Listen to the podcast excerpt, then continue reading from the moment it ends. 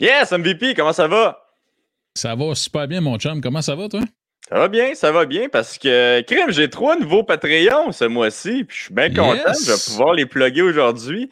Fait que, euh, oh, c'est ça, j'ai trois nouveaux pickpockets en Olivier Gingras. Je pense que je l'ai déjà euh, nommé, lui. Fait que je fais juste, euh, je fais juste C'est parce répéter que les tu l'aimes plus que les autres, right? Ouais, ben, j'aime son nom. Euh, Anthony Desjardins aussi, qui, euh, qui, qui est devenu un pickpocket, et Marc-André Aubin, qui lui aussi a un très beau nom, soit dit en passant. Donc, un gros merci à tous euh, les Patreons. C'est super gentil. Écoute, MVP, aujourd'hui, on reçoit mon ancien boss. Ouais, Ben oui. mon ancien boss. Ben oui, toi. C'était le Dana White de la défunte euh, Ligue Ringside. Donc, je suis vraiment content de recevoir Eric Champoux. Salut. Eric. Salut! Ça va, man? Ouais, vous autres? Yes. Yes, merci. Est-ce que euh, faire un podcast de MMA, ça te rappelle des souvenirs euh, de ta ligue? Ben, écoute, euh, ça me rappelle des souvenirs d'en parler. Euh, le podcast n'était pas très à la mode euh, à mon époque.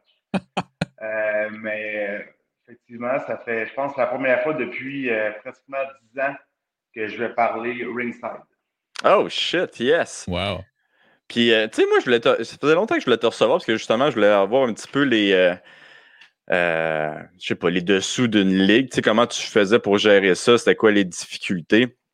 Puis, ma première question, en fait, c'était c'était quoi le but avec Ringside? Tu voulais-tu vraiment euh, faire compétition à- au UFC ou tu voulais euh, juste devenir vraiment la, la ligue au Québec, un petit peu comme TKO avait fait dans le, dans le passé?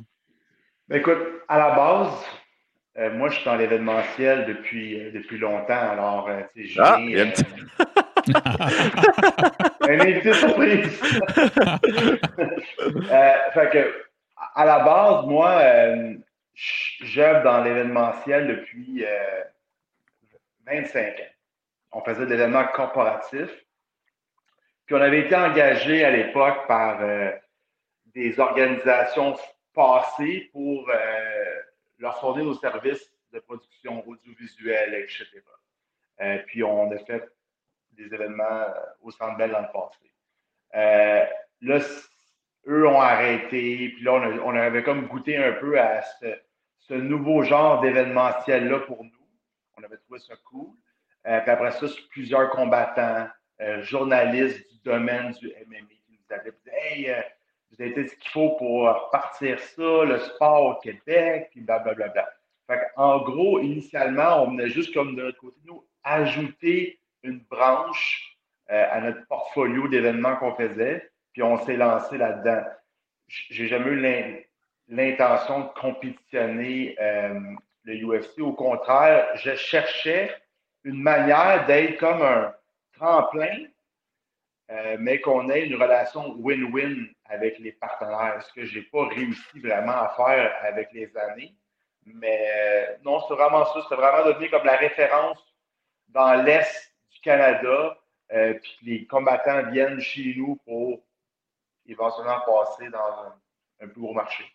Hmm. Puis, euh, ben, en passant, là, pour ceux qui ne le savent pas, moi, mon premier combat pro, je l'ai fait, euh, je l'ai fait avec vous, Ringside. Là. Euh, Exact.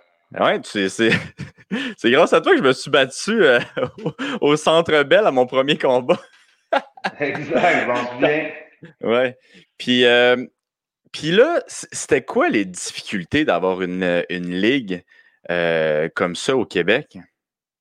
Ben écoute, euh, au Québec, le problème, c'est que le marché, euh, les, on va les appeler les acheteurs de billets, c'est gros comme ça. Euh, fait que là, ce qui se passe, c'est que la seconde qui commence à avoir de la compétition, ça créait une surenchère. Fait que là, les combattants avaient des options, fait que là, ça créait des surenchères. Puis moi, vraiment, il y avait une surenchère, mais ça devenait plus viable de faire un, événement parce que là, c'était euh, un peu euh, Ah, lui, il va faire tant, tout tu fais quoi? Puis là, ça devenait, ça devenait plus euh, pour les bonnes raisons. Ça devenait vraiment pratiquement un, concours d'orgueil. Puis ils disaient non, non, non, euh, c'est pas vrai. Puis là, ça a créé des mauvais shows pour des mauvaises intentions au, final. moi, quand j'ai fait euh, Ringside 12 au Centre avec Paul Daly, c'était comme pas une bonne idée. mais tu, tombes dans une espèce de, guerre psychologique, puis tu veux pas perdre ce que tu as bâti depuis des années, puis l'autre, il revient, puis il fait ceci, puis là, tu, cherches à, te démarquer, mais le Québec n'était pas prêt pour des affaires comme ça. Euh, Paul Daly au Sandbell, c'était pas, pas ça. Le Québec, c'est pas le même, ça marche. Mm le problème, c'est les parts de marché. Puis, là, tu parlais de compétition. Là, tu parles euh, de, Stéphane. Je m'en souviens plus c'était quoi. Je pense que c'était Instinct dans ce temps-là qui avait, avait parti. Là. Euh, Stéphane Patry. Il y avait aussi euh, Dirk qui avait lancé MFL, je pense, en même temps. Il y avait Instinct. Il y avait, il y avait beaucoup. à l'époque, l'amateur, c'était pas du pro, mais c'était pas loin. Tu comprends-tu? Les gars il y avait quand même beaucoup de flexibilité à faire les événements. Fait qu'il y avait beaucoup de compétition. Euh, puis oui, à l'époque, c'était Instinct qui avait fait un, genre de comeback avec un nouveau brand. Euh, ça, ça n'a comme pas aidé non plus euh, la business en général à ce moment-là. Puis, à mon souvenir, là, tu me diras si je me trompe, là, mais ça jouait, euh, ça jouait bas quand même la compétition entre euh, Ringside et Instinct. Il y avait, il y a quand même eu des, il y a quand même eu des poignards dans le dos à la Game of Thrones. Euh, tu veux-tu parler un petit peu de la compétition que tu as, faite justement avec, avec Patrice? C'était-tu de bonne guerre dans ta tête ou c'était plus. Non, c'était pas une bonne guerre. C'était pas, c'était pas de bonne guerre du tout. C'est, moi, Stéphane Patrice, ça remonte à il y a bien longtemps où est-ce qu'il m'embauchait sur des, euh, des mandats puis qu'il ne nous payait pas? Euh, puis on courait après, puis après ça, fait, je me suis ramassé à faire euh, ringside parce que j'avais été employé, engagé sur un TKO, j'avais été payé. Puis après ça, on m'a fait miroiter plein, plein d'histoires. Euh, fait moi, quand il est revenu dans le décor, là, après que j'étais rendu à mon 12e événement, j'ai trouvé ça ordinaire, mais c'est comme règle ton passé, règle tes affaires, puis après ça, euh, tu fais ça comme un pot, là. Mais, moi, c'est ça qui m'a comme vraiment affecté, moi, j'ai fait plein d'affaires pour toi à gauche, à droite. On a fait des trucs ensemble, ça n'a pas bien été. Tu réapparais comme si de rien n'était, puis tu repars, tu repars la patente. Ça a créé à la base euh, une confrontation euh, malsaine, on va se dire. Ouais. Puis tu penses, c'est quoi, c'est quoi les raisons pourquoi, euh, au fond, euh, Ringside a échoué? Je pense que vous avez aussi un petit peu des problèmes avec euh, la régie ou je sais pas quoi. Là. Ben, en fait, la régie, dans, ma, dans mes derniers milles, ont décidé de, de, mettre en place beaucoup de paperasse, de procédures de, de sûreté du Québec, puis d'enquête, etc. Puis on met dans une position où est-ce que là, on me demandait un peu de, de déshabiller tout le monde qui ont rôdé autour de l'organisation, autant un commanditaire, un combattant, je me voyais mal commencer à dire, ben, moi, telle compagnie ou tel combattant, il y a ci, il y a ça. Surtout où est-ce que j'étais dans un domaine où est-ce que c'était plus rentable, c'était plus fun. Euh, enfin, j'ai fait, bon, rendu là, euh, je ne vais pas m'embarquer dans un épisode à me faire déshabiller euh, au grand jour, puis exposer des gens qui n'ont rien à voir là-dedans. c'est pour ça que j'ai, à ce moment-là, tiré sur la plug. Ah ouais, fait il demandait vraiment euh, des, des, informations sur le monde qui allait à ton show ou du monde qui. Ah, des clients, des clients, des combattants, des commanditaires.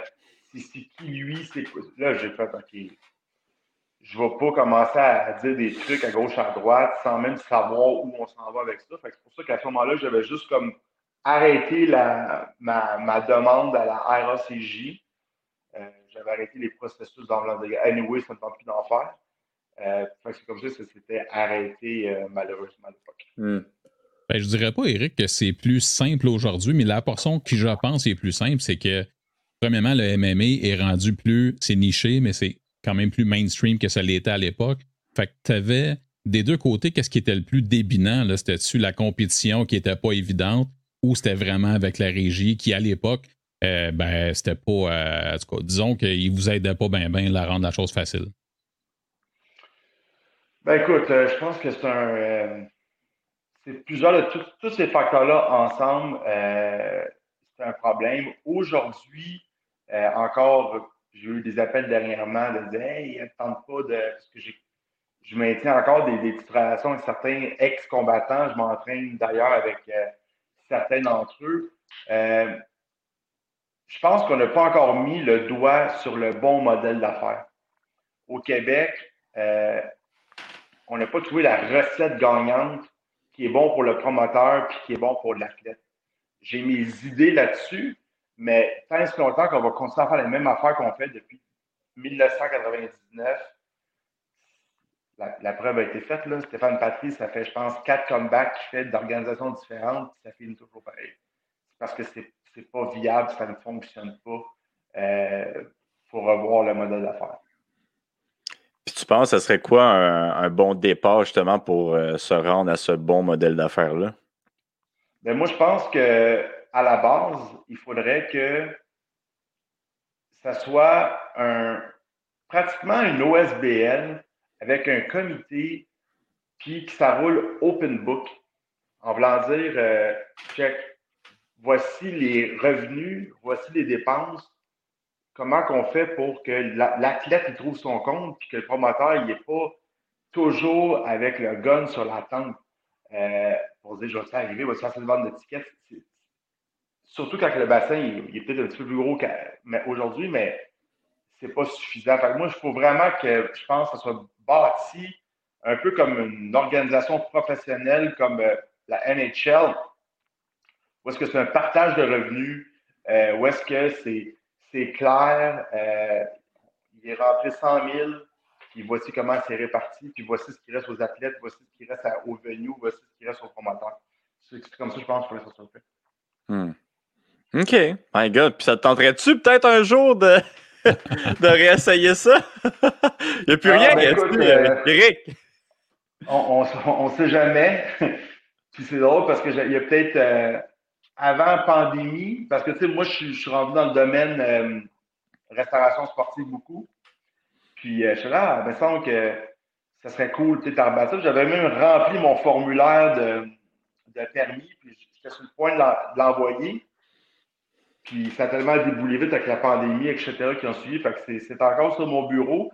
Je n'ai pas fermé la porte à ça, mais euh, euh, j'en ai discuté avec Pat Côté, j'avais soumis mes idées, euh, je l'ai parlé avec Derek Gauthier, qui est mon chum qui me coach, à qui je m'entraîne.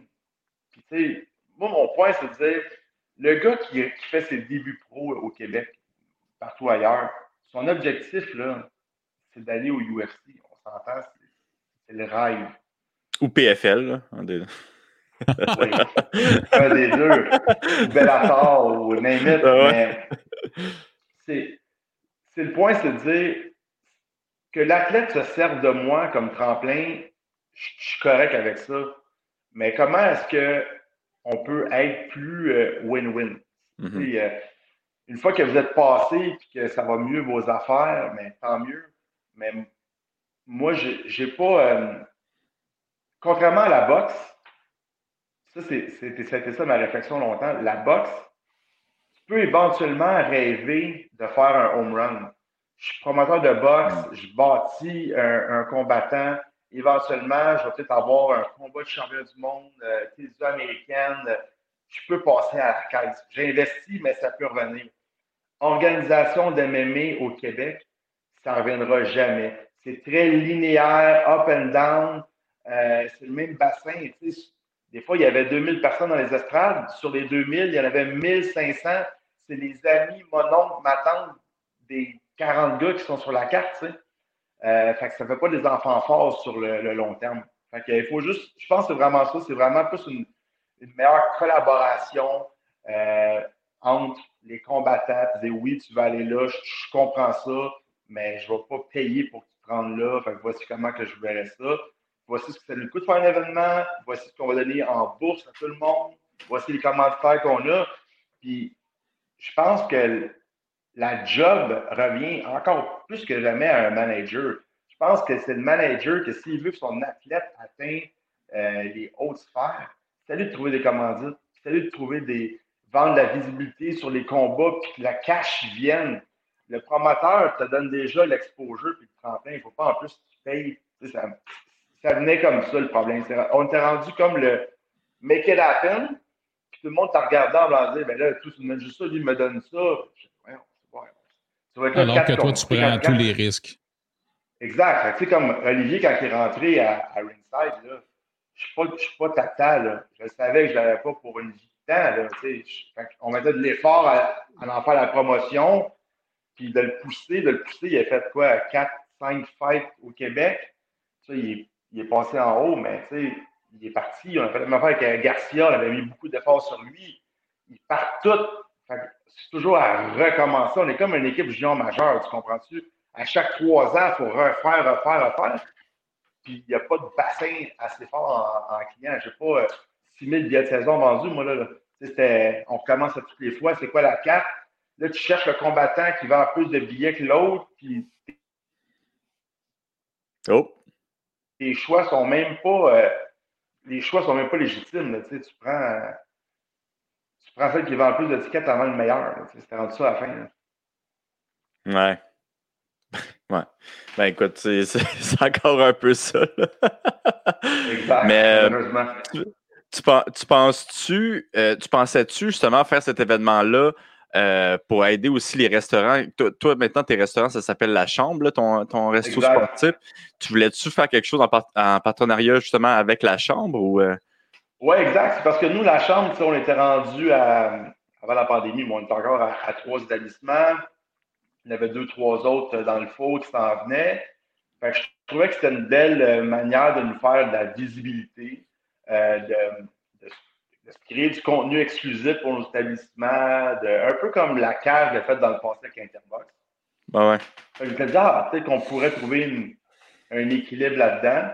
Euh, je pense que plus jamais de ma vie, j'irai dans des places comme le Centre Bell, par exemple. Mais c'est un peu ça mon thinking. C'est vraiment tout être dans le sport, la promotion à faible risque, mais dans le but de. Tu sais, moi, je, suis content de regarder. Tu sais, euh, la semaine dernière, euh, j'étais au gym, je suis passé voir Derek.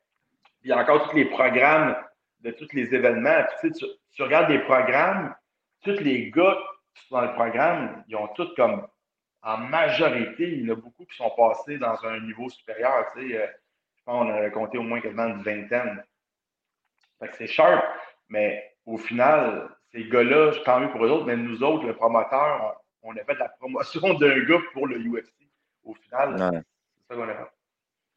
Puis là, on va parler un petit peu de la chambre, un petit peu plus de la chambre, justement. Ça, je pense que tu as parti ça il y a trois ans, hein, c'est ça? En fait, j'ai parti ça il y a sept ans. OK, my God, je suis pas bon. Euh, j'ai parti mon, euh, mon premier euh, mon premier resto, je l'ai parti dans le vieux Terrebonne. C'est un petit restaurant 35 places, de là le nom La Chambre, c'était vraiment tout petit.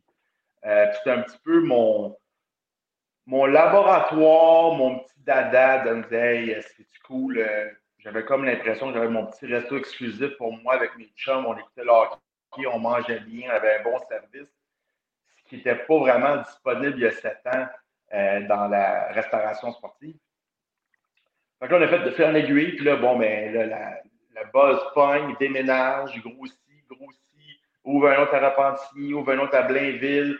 Là, on ouvrait, on ouvrait d'autres, mais c'est vraiment parti comme un, projet égoïste de dire, moi, je suis de manger de la scrap quand je veux aller avec mes chums et écouter du sport, puis je vais me faire ma propre place. La chambre avec mes chums, comme après une game de hockey, puis on va manger quelque chose qu'on mange pas normalement. C'est le même, ça partie. Ouais, puis là, euh, euh ben, dernièrement, il y a quelques années, la, cage a quand même changé leur menu. J'imagine, que vous, votre concept, c'est justement la bonne bouffe, la bonne bière avec euh, des événements sportifs. Est-ce que tu trouves que la cage, maintenant qu'ils ont changé leur, concept, entre parenthèses, est-ce que ça vous a mis des bâtons dans les roues un peu ou Non, pas du tout. dans le sens que la cage, elle a vraiment pris sa direction elle a sa clientèle, elle a son style, elle a son décor, elle a son, concept. Nous, on est plus un peu euh, micro-brasserie style. On a nos propres bières. Euh, on a un décor qui est très, euh, très original, très sport. la cage, on peut délaisser ça, ce côté-là, très, très sport, parce que tu sens sport en rentrant. Puis on a quand même trouvé une manière de se démarquer sur nos plats. On a, mis, on a mis de l'accent sur des spécialités qu'eux n'ont pas. Euh, fait qu'au final, euh, mes établissements sont situés dans les mêmes villes que les cages au sport. Puis euh, je pense qu'on trouve chacun euh, notre clientèle, puis les deux se portent bien. Très cool. Puis là, présentement, est-ce que tous tes restos sont fermés? Exact. Euh, tous les restos sont fermés. Malheureusement, je n'ai pas l'établissement à Saint-Sauveur ou à Mont-Tremblant. Mm-hmm. Mais fait que là, on est fermé, on est en mode take-out, livraison. on continue à développer un peu nos points de vente pour nos bières disponibles. Puis on commence à tranquillement, pas vite, à revoir nos menus, euh, prévoir euh, nos futures ouvertures, euh, commencer à voir nos sites, travailler les plans, etc. Hmm. Avant que la pandémie arrive, Eric, c'était quoi le, plan pour la chambre, mettons, disons, pour les deux prochaines années? le plan pour la chambre pour les deux prochaines années, on voulait, d'ici 24 mois, on voulait être à 12, 12 établissements. Alors, si on avait continué la cadence, là, on allait pris ce rythme-là à peu près un 4-5 par année. Euh, là, écoute, on va partir 2021, euh, on va en avoir deux, euh, deux dans le four en construction qui vont être stand-by pour ouverture un jour. On va dire mai, mettons, pour être réaliste. puis après ça, on va passer à 5. Puis selon comment va se passer les trucs, on va espérer trouver des, des intéressants à concept. Puis on va faire augmenter la, la famille. My God. Puis là, tu disais que tu étais fermé puis tu faisais du take-out. Euh, j'imagine que ça a dû être quand même difficile pour convaincre le monde d'aller prendre du take-out justement dans un bar sportif. Tu sais, normalement, quand tu veux prendre du take-out, c'est peut-être pas le, premier choix. Y a-tu une stratégie que As-tu eu une stratégie justement pour essayer de faire changer la vie du monde? Ben écoute, euh, on est chanceux d'avoir euh, des clients fidèles. Il y a des clients, nous, qui venaient là, régulièrement, tous les vendredis, tu les voyais à la même place, même table. Ce que j'appelle des piliers. Là. Euh, ces gens-là continuent à, nous encourager. Euh, ils vont continuer à vivre leur la chambre tous les vendredis. Ils vont se passer une petite commande Uber Eats ou Skip de Dish ou ils vont aller sur notre plateforme en ligne pour, se commander des, pick-up on a travaillé sur des plats euh, qui. Ah! le numéro 2. on a travaillé sur des, euh, des concepts, des plats qui. Des burgers, on a mis euh, des pokés, des trucs comme ça. Puis ça fait en sorte que on y trouve un peu notre compte, on sauve quelques emplois, puis Puis est-ce que vous faites des concepts avec, avec les sports? Dans le sens que vu si le samedi c'est le UFC, est-ce que vous faites comme des menus, je euh, je sais pas, UFC euh, euh, spéciaux, spécial ou des, avec le hockey? ben, vraiment, il n'y a, plus de hockey, il n'y a plus de baseball, il n'y a plus de soccer, il n'y a plus, a plus grand-chose. Puis, tu sais, le UFC, avec tout respect, je la sens plus, la, la passion, tu sais, j'ai on dirait que le monde, ils sont comme plus là. Fait que samedi soir à, 11h minuit, le gars, il va, se prendre un sac de chips, puis Jésus, puis c'est tout. Peut-être que Super Bowl, on va peut-être faire quelque chose, là, mais tu sais, les gens ne peuvent plus se rassembler. Les gens ne peuvent plus rien faire. Fait qu'à un moment donné, euh, il va sûrement se caler euh, un gros kit de. de fait que, les gens qui veulent vivre une expérience sportive, ben, on a des ailes de poulet sur le menu, on a des onion rings, on a des dans les burgers. Il y a de quoi se faire un événement, mais je n'ai pas de promotion en particulier. Hmm. Puis est-ce que c'est difficile d'avoir de l'aide du gouvernement présentement? Euh, je te dirais que pour le gouvernement fédéral, c'est super simple, étrangement, si tu t'attends le contraire. Euh, puis pour le provincial, euh, en tout respect, c'est une catastrophe totale. Ah c'est ce qui est pour du euh, provincial. Ouais. Avez-vous réussi de Je vais remarquer dans les détails, là, mais. Ben, ouais, j'aimerais ça. complètement n'importe quoi.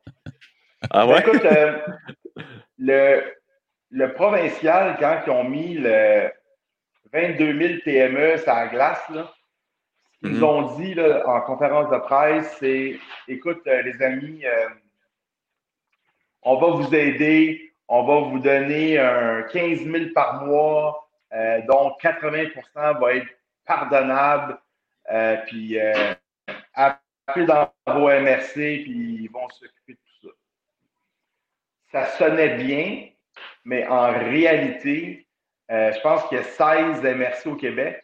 Les 16 fonctionnent de manière différente. Moi, j'ai trois MRC avec qui.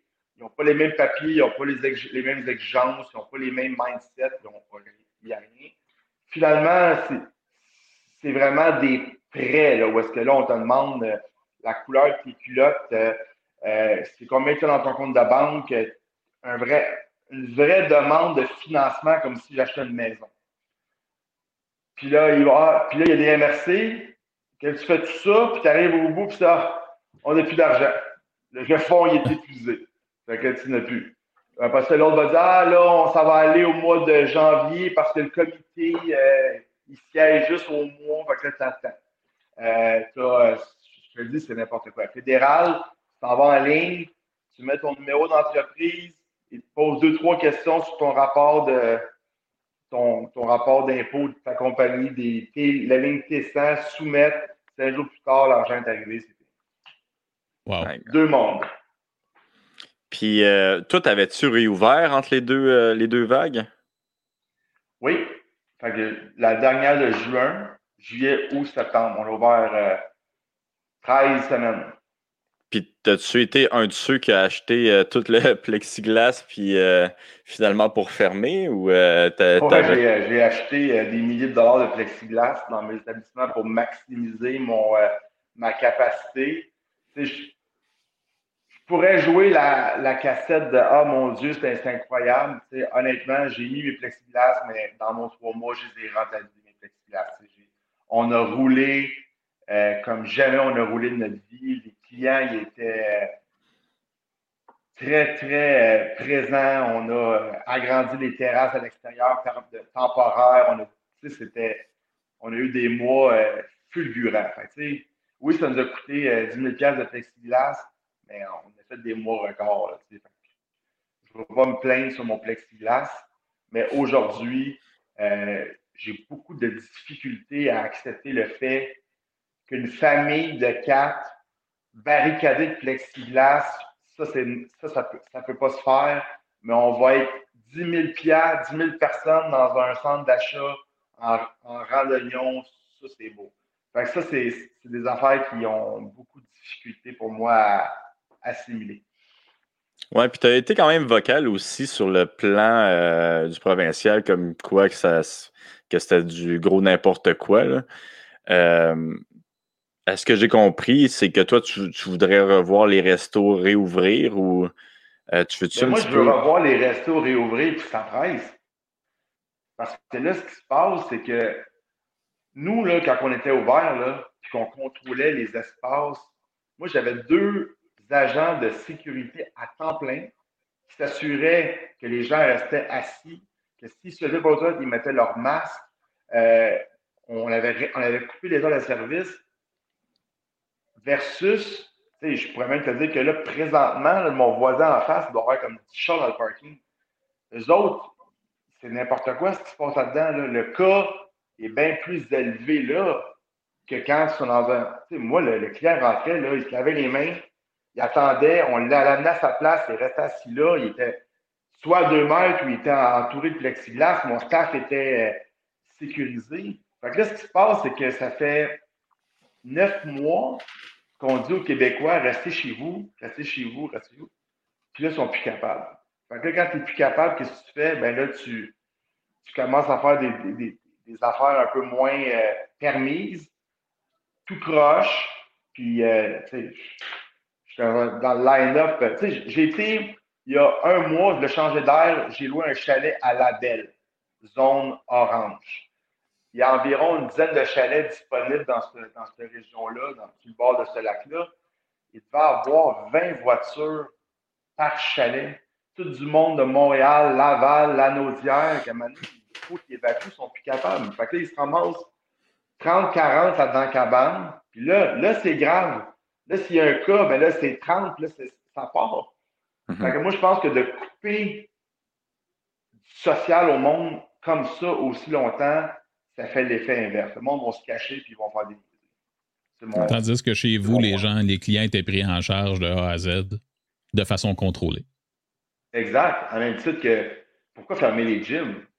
Réduire la capacité, mais mets 10 personnes, mais 20. Ferme pas ça. Pourquoi tu fermes ça? Un cinéma, vraiment? Il va y avoir des cas de COVID dans un cinéma.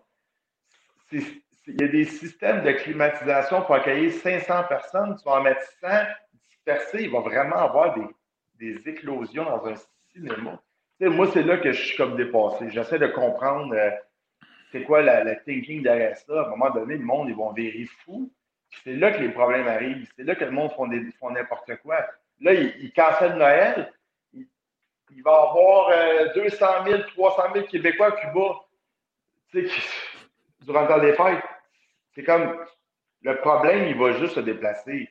Roule comme en Floride, roule comme dans plusieurs autres euh, provinces du Canada où est-ce qu'il y a des provinces qui ont décidé de dire regarde, pas le rassemblement chez vous, tu vas, dans, un resto à place.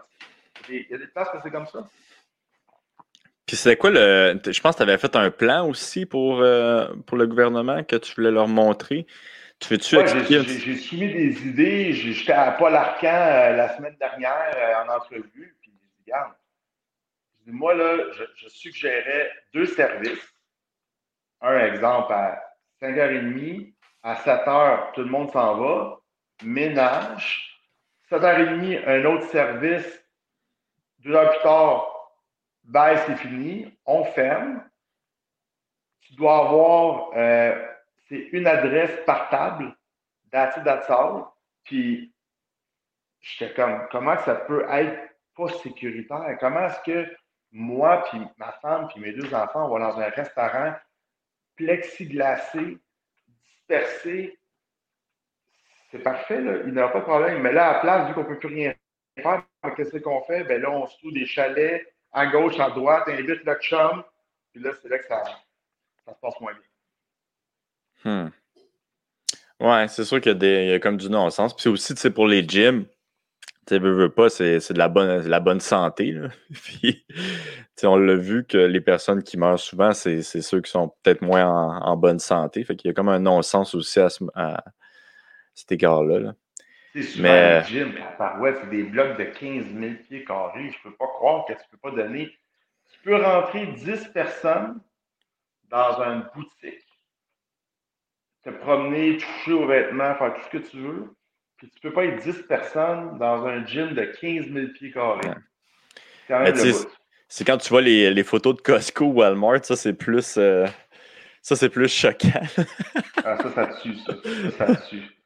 En gros, là, je pourrais dans un line-up de Walmart, je pourrais faire des squats, faire tout ce que je veux comme entraînement dans le line-up, tout est correct. Je peux boire de l'eau, je peux faire mes affaires, tout est beau. Mais mettre une personne dans 1000 pieds carrés chaque, ça, c'est impossible. Puis moi, quand, quand initialement, il avait dit go pour Noël, encore là, j'étais comme, t'aurais dû dire go Noël, resto seulement.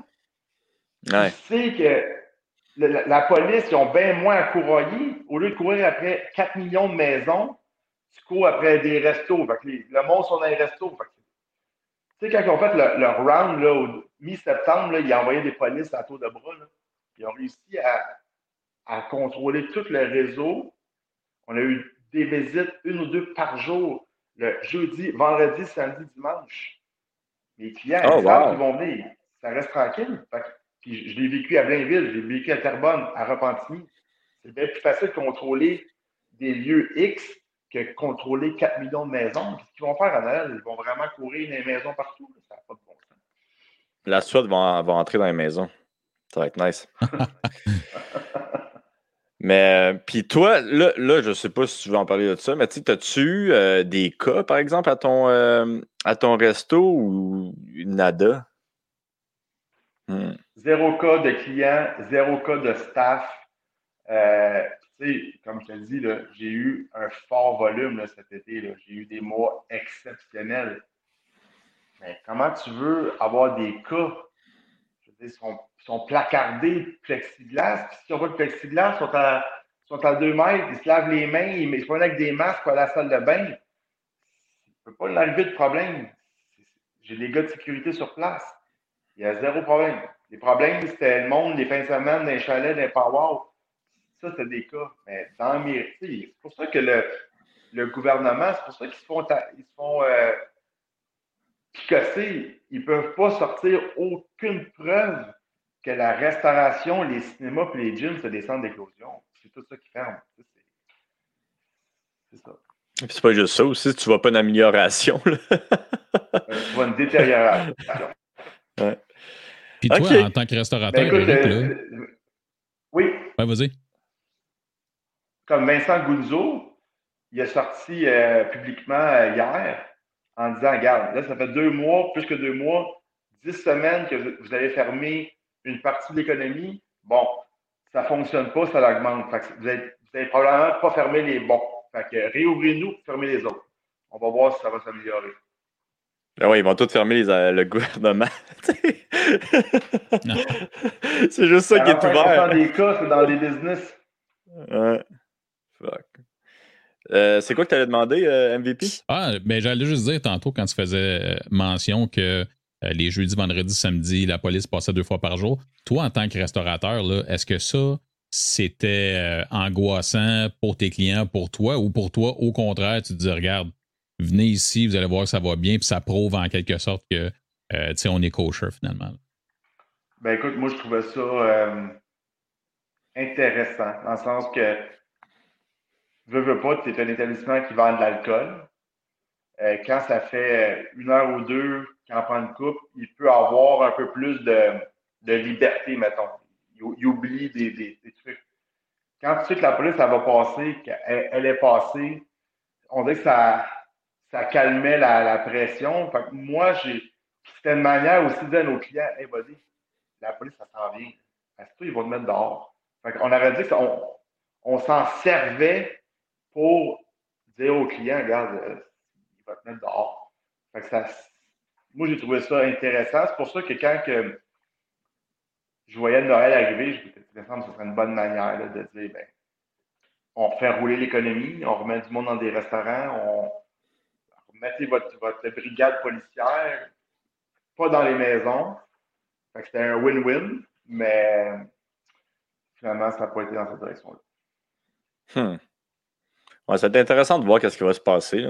As-tu l'impression que ça va réouvrir avant la fin euh, de l'hiver? Non. Moi, je pense que ça va ouvrir euh, au mois de mai. C'est mon feeling quand il va commencer à faire beau, les gens vont être à l'extérieur, les terrasses vont commencer à ouvrir, la chaleur. Ça va faire comme l'année passée. Ils vont nous réouvrir quand les patios, les terrasses vont ouvrir. Mais je ne peux pas concevoir. Les cas continuent à augmenter. Fait que leur thinking à eux, c'est les cas augmentent, on coupe, on coupe, on coupe les, euh, les déplacements. Fait que là, ce qui va se passer, c'est qu'à Noël, il va y avoir euh, un million de parties cowboys partout. Ça va faire exploser les cas, on va être reparti sur une ballonne de couple de mois, puis il va dire aux gens, ben, reste à la maison, puis il va fermer les écoles, puis il va fermer euh, toute la patente, jusqu'à temps qu'on vienne cet été. Hmm. C'est mon feeling. En tout cas, sur ces belles paroles positives, y a-t-il quelque chose que tu veux ajouter à... Ouais, c'est ça. Y a-t-il quelque chose que tu veux ajouter avant qu'on te laisse aller? Ben écoute, euh, premièrement, merci d'avoir pensé à moi pour l'invitation. Ça m'a fait euh, particulièrement bizarre de reparler de, de Ringside. Ça a quand même été. Euh, Mais c'est une excuse pour que tu parles de ton resto. Là, non, ça, a été cool de parler de, ça. Ça a fait embrasser un peu des souvenirs. J'en vois encore des gars, on en parle souvent. Ça a été, il y en a qui vont dire que c'était des bonnes années, mais mais tu sais, je, veux prendre un peu de ta plateforme, qui est pas mal d'athlètes qui suivent, puis de gérants, tout ça, pour dire qu'au final, si vous voulez avoir du sport de combat au Québec, il faut être un peu plus créatif. Il faut trouver une manière de travailler ensemble. Puis y aller avec la transparence qui n'a jamais été euh, faite dans le passé. Euh, tu parles aux combattants, ils pensent que tu fais des millions avec ça. Euh, puis l'autre, vice-versa. Moi, je pense que si on peut, on peut trouver une manière, le monde, de travailler ensemble, ça pourra faire quelque chose de, sérieux. Puis, tu sais, il faut, faut être. Euh, comment je dirais ça? Il faut être conscient qu'on ne sera jamais la UFC au Québec. Il faut être conscient qu'on est un tremplin. Puis, il faut, faut juste le faire pour que ça soit une situation gagnante pour les deux parties. Puis, euh, tu sais, quitte à ce que on, s'attache avec les combattants ou je sais pas trop quoi, mais bref. Euh, ça peut être possible parce que des fois, c'était pas loin d'être bon, mais bref, il faudrait qu'il y ait un peu plus de d'entraide. Ça n'a jamais été le, fort euh, du domaine, disons, des sports de combat au Québec. L'entraide, c'était pas, pas top. Fait que si on peut travailler là-dessus, ça peut être mieux. OK. Écoute, Eric Champoux, un gros merci d'être venu. Merci, Eric. Puis, euh, écoute, on se reparle quand tu, euh, quand tu vas avoir lancé ça, là, cette ligue-là.